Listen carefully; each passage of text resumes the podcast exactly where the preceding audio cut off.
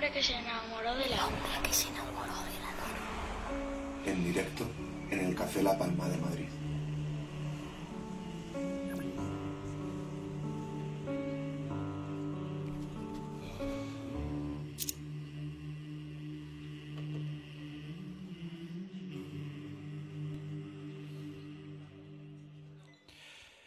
Iniciamos el segundo bloque de la edición número 314 del hombre que se enamoró de la luna.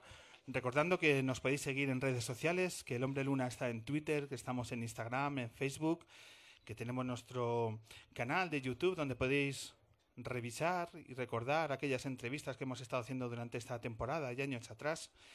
Y como este programa ante todo es un ejercicio de reflexionar sobre el paso del tiempo y del reencuentro, a nosotros nos llena de orgullo el poder decir que estos dos musicazos con mayúscula en cursiva y en negrita que tenemos esta tarde noche con nosotros vuelven a la luna. Porque compañeros, pocas veces tenemos el placer de tener a gente con el talento de Feten Feten.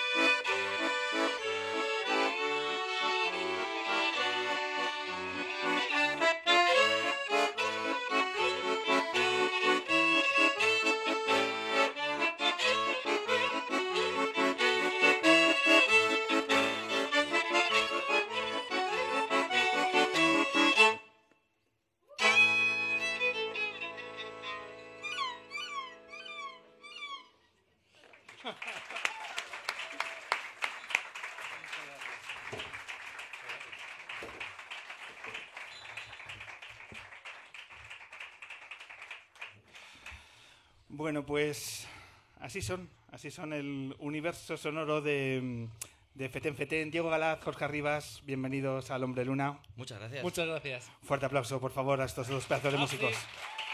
Merci. Bienvenidos de nuevo, nos encontramos de, de nuevo porque tuviste la oportunidad de visitar nuestro satélite en mayo del 2014. Ya habéis escuchado a Mana Torres, esto, esto va de- del paso del tiempo. Diego, Jorge. Sí, bueno, por suerte. Yo pasé una crisis muy grande a los 40, que fue Sí. hace, po- hace poco, ¿eh? yo tengo 41. Pero al fin y al cabo, eh, como nosotros reivindicamos que lo moderno se está quedando muy antiguo y que lo antiguo es muy moderno. Pues nosotros amamos la música de principios del siglo XX. Pues yo creo, para que pasen esas cosas tiene que pasar el tiempo, ¿no? Y para que tenga sentido todo lo que hacía un Louis Armstrong y todo lo que hacía una Edith Piaf y todo lo que hacía la Duke Ellington, a través del tiempo es como perdura y es como nos hace como denominador común de las cosas que tienen valor y que tienen calidad. ¿no? A mí me parece que está muy bien que cumplamos años. Además, no los aparentas. Gracias, por fin alguien que lo dice. Jorge, ¿tú has tenido oportunidad de enfrentarte a la crisis de los 40 o no? No, todavía la estoy rodeando, pero por la parte de abajo voy para los 39 y, y al revés, porque cada año que pasa estoy más feliz, ¿no? Como que uno con los años se va, se va centrando, quedan atrás los, los 20, los años locos de giras con celtas cortos de furgoneta y, y los he cambiado por, por parar en casa, por cocinar y por hacer la música que me gusta junto a Diego, así que muy feliz de porque hacia los 40 es como que todo va hacia, hacia mejor. El puzzle que hablábamos anteriormente, en tu caso se está colocando. Sí, se está colocando. Tiene 2.000 piezas, pero se van colocando. Bueno, pues me alegro, me alegro que, que lo viváis así. Diego, ya me contarás las curvas que surgieron en, en, tu, en tu, crisis. Bueno. Eh, también os digo que eh, con esto del pasar el tiempo y demás, lo primero que me viene al recordar vuestro, vuestro eh, paso, vuestro primer paso por la luna, hubo dos frases que a mí me dejaron una huella muy profunda. Una, cuando os definíais como músicos que reivindicaban eh, la figura del músico con los zapatos limpios. Sí, claro que sí. Eh, bueno, creemos que, por eso, sé, tú cuando echas un vistazo al pasado, te das cuenta de cómo... Eh, antes me gustaba, me ha gustado mucho lo que ha dicho Mara, porque a veces estamos en un momento en donde la inmediatez es un valor. El poder escribir algo en un momento es un valor. El poder, venga, yo voy a hacer una canción, grábamela así, ya mola. Y eso antes no era así. Todos los grandes músicos y los grandes creadores han trabajado desde el arduo trabajo y desde no desde la inmediatez no una cosa es la, luego la, la, genialidad o el pincel que uno le quiera dar. Y para nosotros también es importante eso cómo la gente se limpiaba los zapatos antes de tocar se buscaba el mejor traje. Y bueno más allá de un atrezo más allá de un de, de bueno de, de, de, algo que suma en lo artístico es un respeto a la gente que te, que te está escuchando. Para nosotros es muy importante no hacer una diferencia entre lo que pasa entre el escenario y el público, pero sí ofrecer a la gente que ha pagado una entrada por verte, por lo menos ver que mm, cuando salgas por, por detrás no vas igual vestido. ¿no? Eso creo que es, un, es bastante importante. ¿no? Completamente de acuerdo. La otra frase era que os gustaba nuestro proyecto porque las pequeñas cosas son las que iban a cambiar este mundo. Y yo creo que es una definición eh, muy afinada de nuestro proyecto y también de Feten Feten esa reivindicación de las pequeñas cosas como la que dan valor y lo que cambia la vida de muchísima gente. Sí, nosotros lo, vimos así desde que iniciamos el proyecto, ¿no? Además, nosotros partíamos de, de hacer música en cosas más grandes y al final tanto reivindicar hacer las cosas de otra forma pues todo empieza por no por empezar uno por su semillita en su círculo cercano a todos los niveles y nosotros en el caso de la música pues hemos visto desde el 2008 que empezamos con el proyecto a que esa semilla y el cuidar lo, pequeño pues, pues nos ha hecho ahora vivir de nuestro oficio, de lo que más amamos y de una forma muy digna y con un respeto ¿no? hacia, hacia la música, el oficio e intentamos llevar eso pues a nuestro ámbito cercano con el resto de cosas. ¿no? Y yo creo que eh, todo empieza por ahí y si realmente no empieza por ahí, yo nosotros creemos que tiene que empezar por ahí porque es la única forma de, de cambiar las cosas, ¿no? empezando cada uno desde, desde, desde dentro. Has dicho una frase muy sustancial.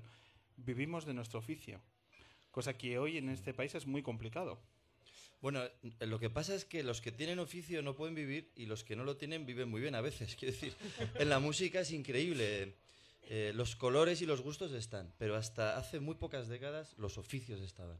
Componía quien componía, tocaba quien sabía tocar, eh, hacía la portada quien la sabía hacer era locutor quien sacaba su oposición de locutor. Quiero decir, al fin y al cabo, eh, las genialidades, el virtuosismo, o lo que hablamos también de la inmediatez, o la capacidad de hacer algo que sorprenda y emocione a la gente, no está reñido con un oficio. Y los oficios han movido el mundo. Eh, y yo creo que no es una cuestión, porque ahora todo se mide en lo que consume la gente. Pero nosotros siempre decimos, no, la, las televisiones tienen la responsabilidad sobre los programas basura, los gobiernos. Nosotros también tenemos una responsabilidad sobre lo que ofrecemos. Puede gustar o no, pero tiene que haber un trabajo detrás muy grande y tiene que haber un oficio. Y si yo toco el violín, tengo que tocar afinado. Porque hay siglos que avalan que el violín se toca afinado. Si luego yo me quiero tocar desafinado y me siguen 30 eh, fans que les gusta, pues oye, está bien. Pero sí que creemos en los oficios. Y tiene que haber oficio. Da igual que presentes un programa de radio, o que limpies unos zapatos, o que toques el serrucho.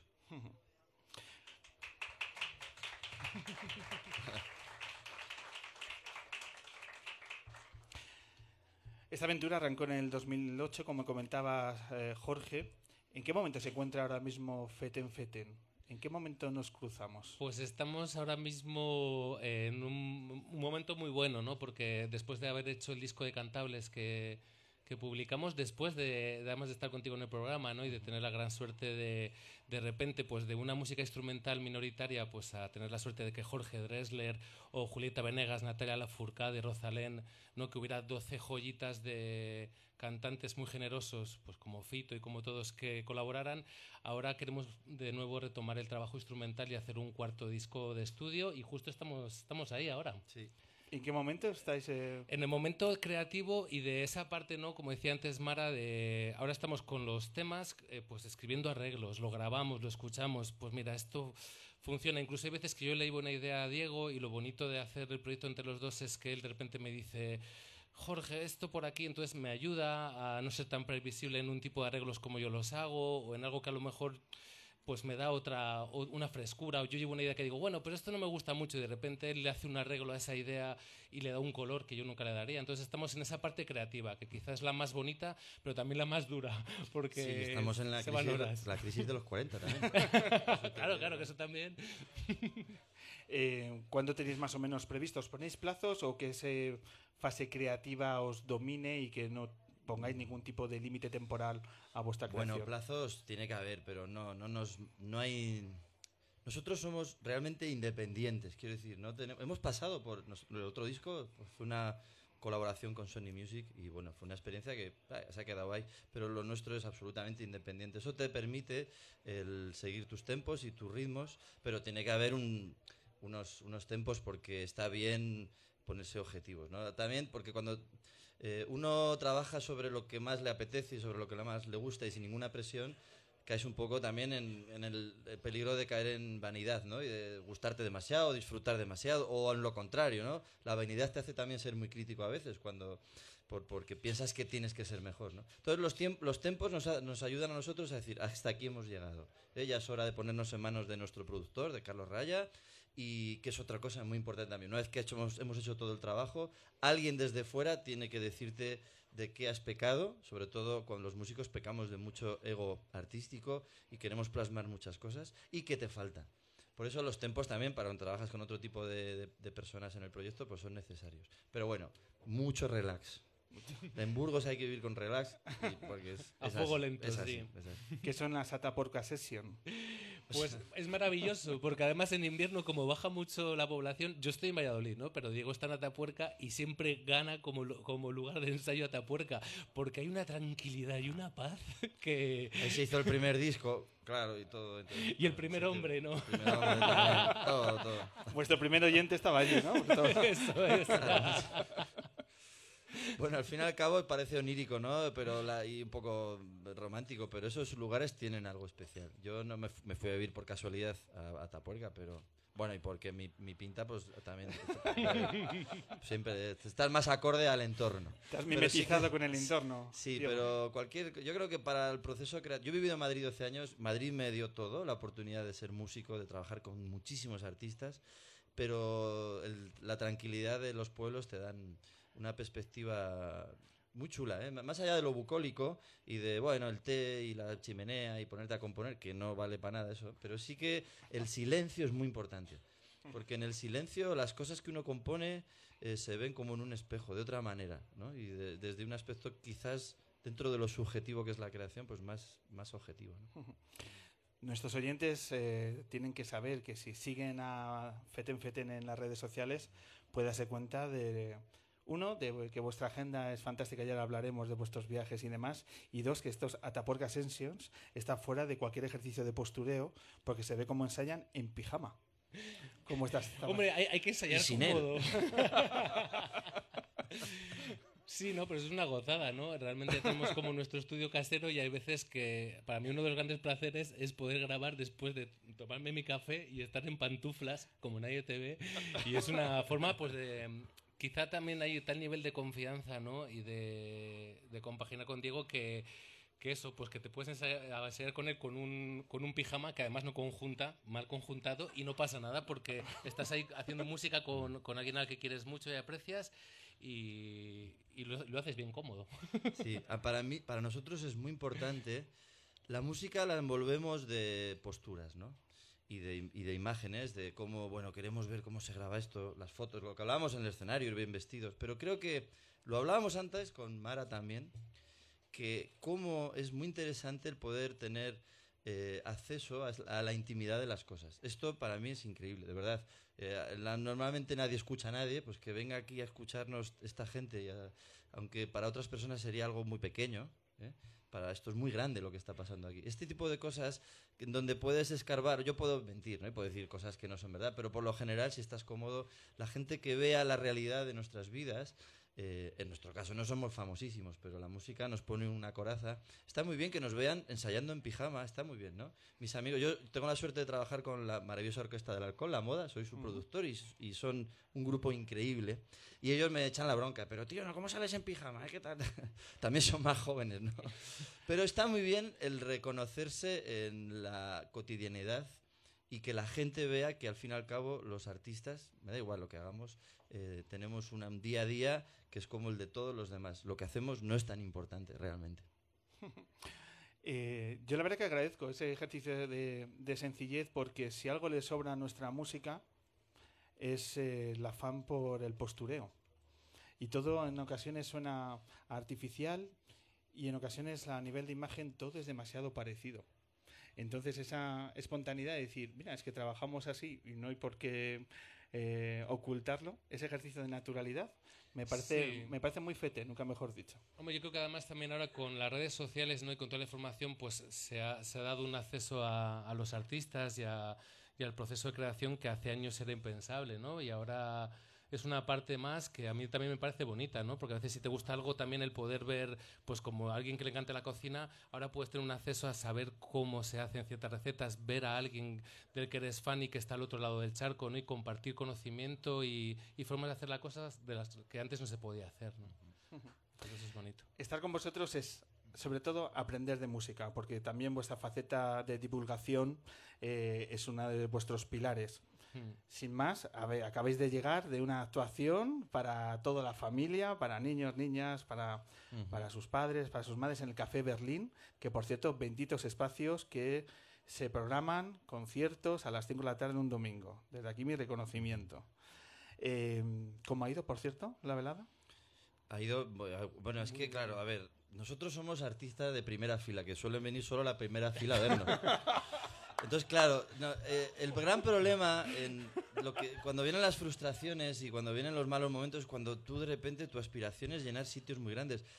Que vengan 20 personas a verte y paguen una entrada es un milagro. Creo que hemos perdido esa perspectiva. Es un auténtico milagro. Que la gente saque un- una peseta eh, por, por... Es que antiguo soy, una peseta por, por verte. Hoy teníamos casi 200 personas entre niños, padres. Hemos bailado, hemos bailado, hemos descubierto cosas, hemos... Eso es increíble, porque es otra de las cosas que nosotros nos hemos planteado desde el principio. Yo he tenido la suerte de tocar con grandes artistas de éxito, de mucho éxito, y el éxito es muy relativo, ¿no? Entonces, el límite o dónde ponemos la caja del éxito te hace que tú seas feliz en lo que te queda de vida, que queda mucho, a pesar, a pesar de todos los 40, glo- joder, Mara, queda mucho, por favor. Es la cara B, pero todavía es una cara B larga. Eh, depende tu felicidad de eso. Entonces, Jorge ahí está mejor amuebla- amueblado que yo. Yo he tenido que luchar más con mi ego. Pero si tú, para ti, 200 personas en un teatro son un fracaso, eh, es que algo fa- está fallando. Eh, entonces, para nosotros, esa perspectiva no la vamos a perder. Este año tenemos la oportunidad de, de tocar de teloneros de Fito y Fitipaldis en el Palau San Jordi. Dos mendas de Burgos con un serrucho ahí. Nos, nos van a tirar al pilón, lo sabemos. Pero te puedo asegurar que lo que sucederá será mágico, sobre todo porque somos muy amigos de Fito y es muy generoso. Pero lo que ha pasado hoy con esas 200 familias, no, 200 familias, con esas 200 200 personas, personas. ¿eh? ha sido increíble. Increíble. Es muy difícil que nos ocurra en, yo qué sé, si lográramos tocar en un estadio alguna vez. Que lo que vosotros debéis de sentir cuando tocáis en, en una noche de verano en la plaza de un pueblo, delante de, pues eso, 70, 80 personas, esa inmediatez, ese, ese, esa piel que se debe de, de sentir es realmente especial. Yo creo que no le ponemos en, en la valía porque no se ponen los focos ahí.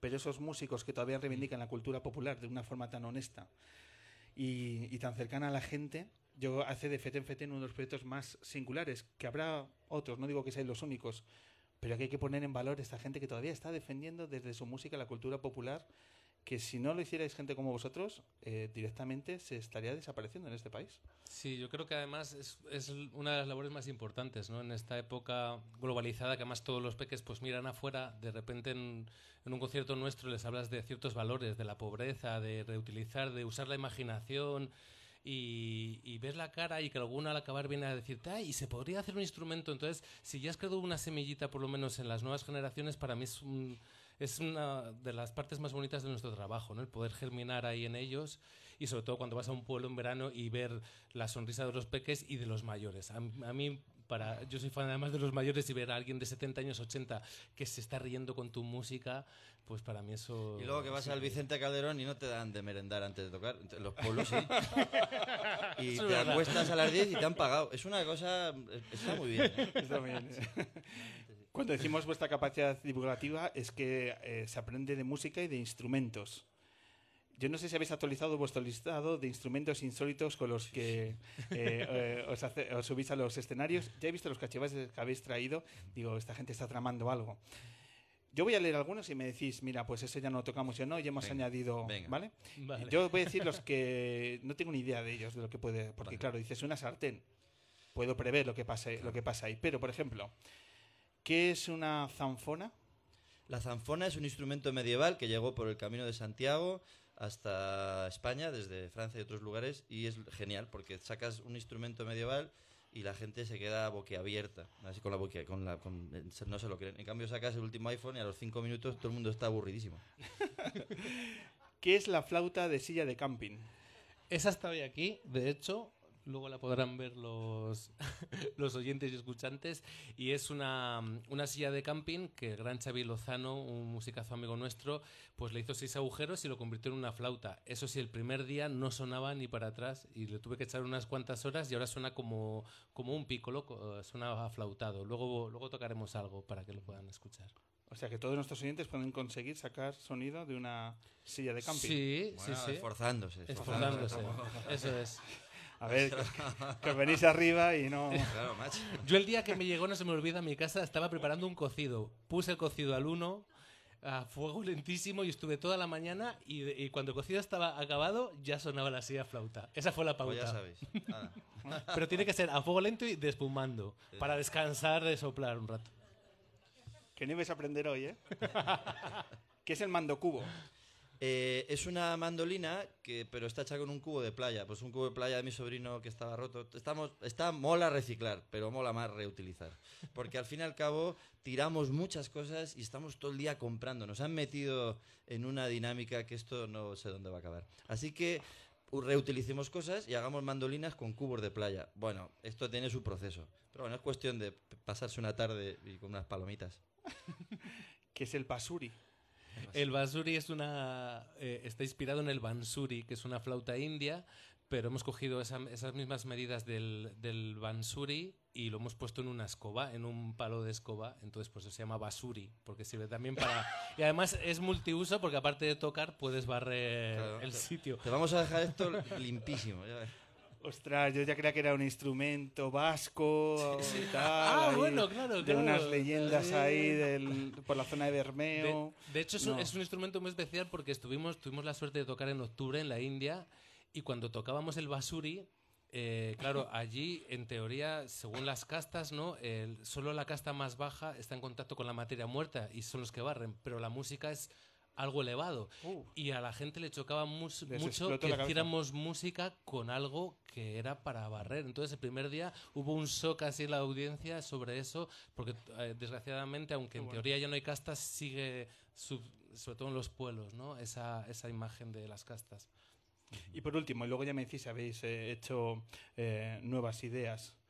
¿Qué es, por favor, el ala de buitre? Es un ala de buitre, o sea, un hueso de un buitre, pero que se le hacen tres agujeros y se convierte en una, en una flauta. Sí, A ver, es que en este país llevamos cuatro días mm, con, con Ikeas y todo esto. Hasta, hasta hace nada, la gente se moría de hambre realmente. Y la gente, cuando el ser humano se ha convertido en algo mm, mm, horrible, ¿no? De un, un animal que consume. Pero en otras épocas era una. per- un- la gente, para, por poner un ejemplo, la gente comía lo que comían las ovejas, olía como las ovejas, vivían con las ovejas, pero fueron capaces de coger una tijera de esquilar y hacerla y convertirla en instrumento. Qué bueno. Porque no son ovejas, no somos ovejas.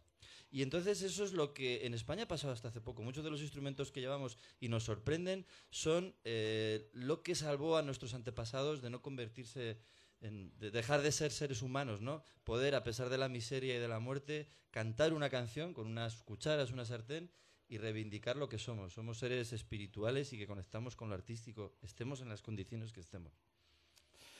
Es que esta gente es muy necesaria, de verdad. Es que eh, el valor que a toda vuestra difusión musical y cultural no, no tiene precio, es, es impagable. ¿Alguna, ¿Algún instrumento nuevo que no, no haya Pues aparte está el, el recogedor, que viene, viene, viene con el mismo principio limpio que el basuri, pero está inspirado en un cabal. Ahí nos dio la idea Joaquín de Vibrato, un gran amigo nuestro, y nos enseñó a hacer esa, esa flauta. Y bueno, vamos, vamos incorporando... Vamos a ir. Pues, pues una tarde te vas ahí al basurero y vas, vas sacando. y, y te sacas una orquesta? Ah, ya está, te haces el atrezo. Diego, ¿cómo está el festival de instrumentos e intérpretes insólitos? Muy bien, bueno, este año se ha vuelto a cambiar de fecha, las cosas, eh, el Ayuntamiento de Burgos, que bueno, Burgos es una ciudad muy dinámica, por suerte, hacemos muchas cosas, pero bueno, hay, siempre hay po- poco dinero para hacer las historias, pero es un orgullo saber que somos el único festival del mundo que organiza un festival solo para instrumentistas eh, raros y gente que toca cosas raras, aceitunas sin hueso, cosas así. Y el teatro de mi barrio, de Gamonal, pues ese teatro se llena, casi 600 personas viendo cosas increíbles. Y es lo que hablamos siempre, que al fin y al cabo está muy bien en las épocas que, en las que vivimos de mentiras y de consumismo, ver cómo la gente se emociona con cosas que están hasta en su casa. En el fondo sacas unas cucharas, ¡ah!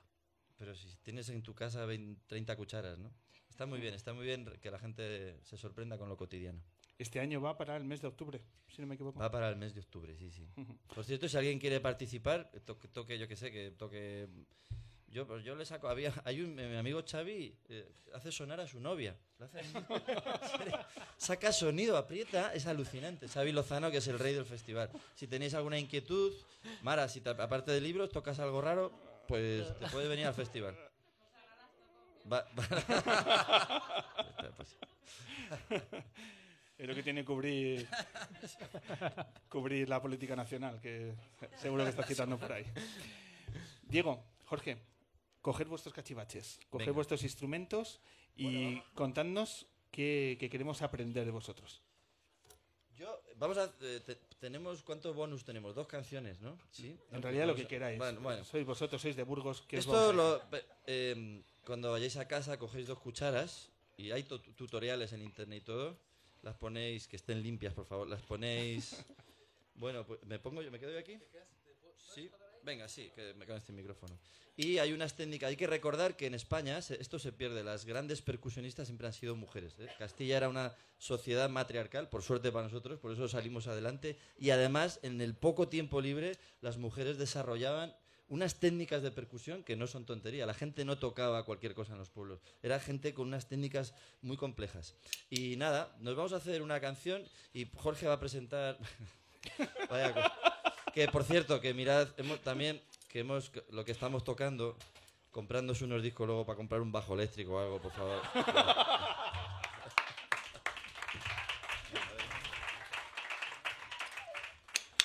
Bueno, no sé si se ve, pero Espera, espera, vente más para acá, que así te veo. Poneos cómodos. esto es una canción tradicional de nuestra tierra, que normalmente se toca con dulzaina y caja.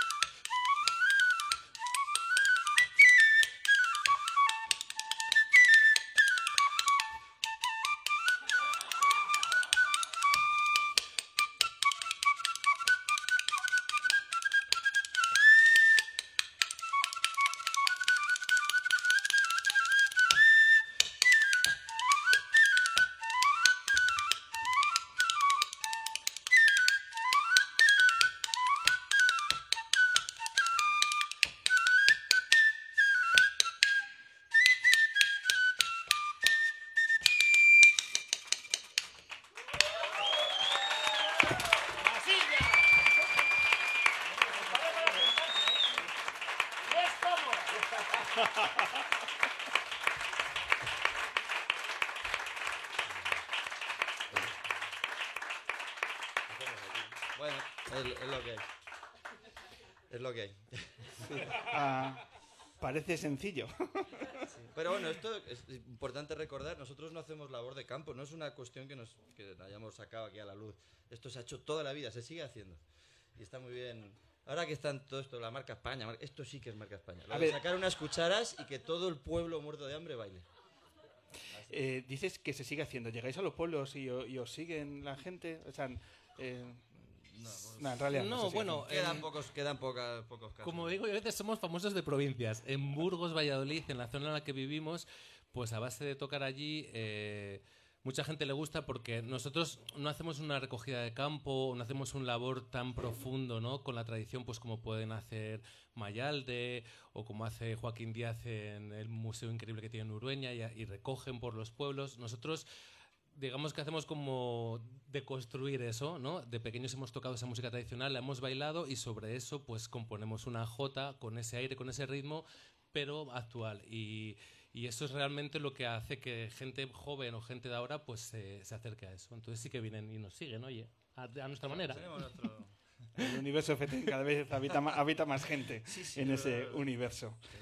Has cogido el violín, Diego. Sí. ¿Qué tenéis en mente ahora? Pues de nuestro disco Bailables, tuvimos la suerte de, hemos tenido la suerte de colaborar con muchos artistas, ¿eh? como os decíamos antes, con gente pues que parece antagónica, ¿no? En- artísticamente hablando, como Fito, pero luego te juntas y eh, creas cosas muy, muy divertidas. Eh, creo que es una de las grandes bandas de música klezmer del mundo y grabamos esta canción que es un homenaje a un oso. Porque fuimos a Rumanía a buscar un violín trompeta. Yo toco violines trompeta, no he traído aquí. Y en Rumanía, pues había que hay uno, un señor escondido que los vendía y tal. Y vimos un oso. Y en Burgos no hay osos. Entonces ves un oso, pues le compones una canción. El oso no ha dicho nada ni nada, pero bueno. Y es una canción con la que reivindicamos también, bueno, las influencias de nuestro país. Somos lo que somos por todas las mezclas. Sobre todo en los tiempos que corren, está bien recordar que la mayoría de los ritmos de, nuestras, de nuestra tierra provienen de, de los musulmanes y casi todos los instrumentos. Y de Europa también llegaron muchas influencias, como de la música balcánica, así que nada, una canción, pues para no tocar cacharros, para tocar también algo serio, algo de conservatorio.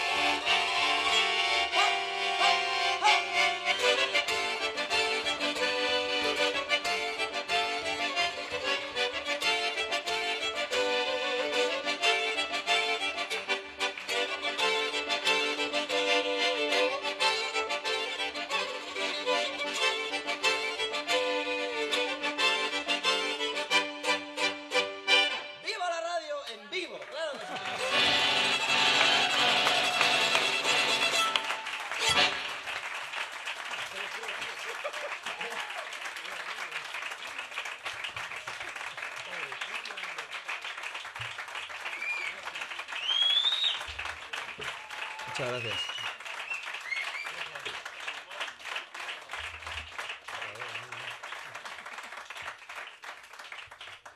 Diego, Jorge, estoy cansado yo, o sea que me imagino. Madre mía. Oye, Estoy, ag- estoy agotado. ¿solo se pueden vender libros o también discos? Se pueden vender discos. Hacemos ofertas disco y libro, más cerveza. Pero nosotros firmamos el libro y, y que Mara firme el disco. Por cada dos discos regalamos una cuchara. No. Cada tres. no, Oye, eh, solo pensaba en invadir Polonia a mitad de la canción. o sea, qué momento, qué momento, No, no. Qué cosa, qué cosa. Eh, y muchas gracias porque por fin he tocado un instrumento con público en directo. Gracias. Gracias, Diego. Compañeros, dos genios que tienen aquí su programa de radio y toda nuestra admiración. Por muchos feten feten. Mil gracias. Gracias a ti y a vosotros. Gracias Muchas a gracias. vosotros.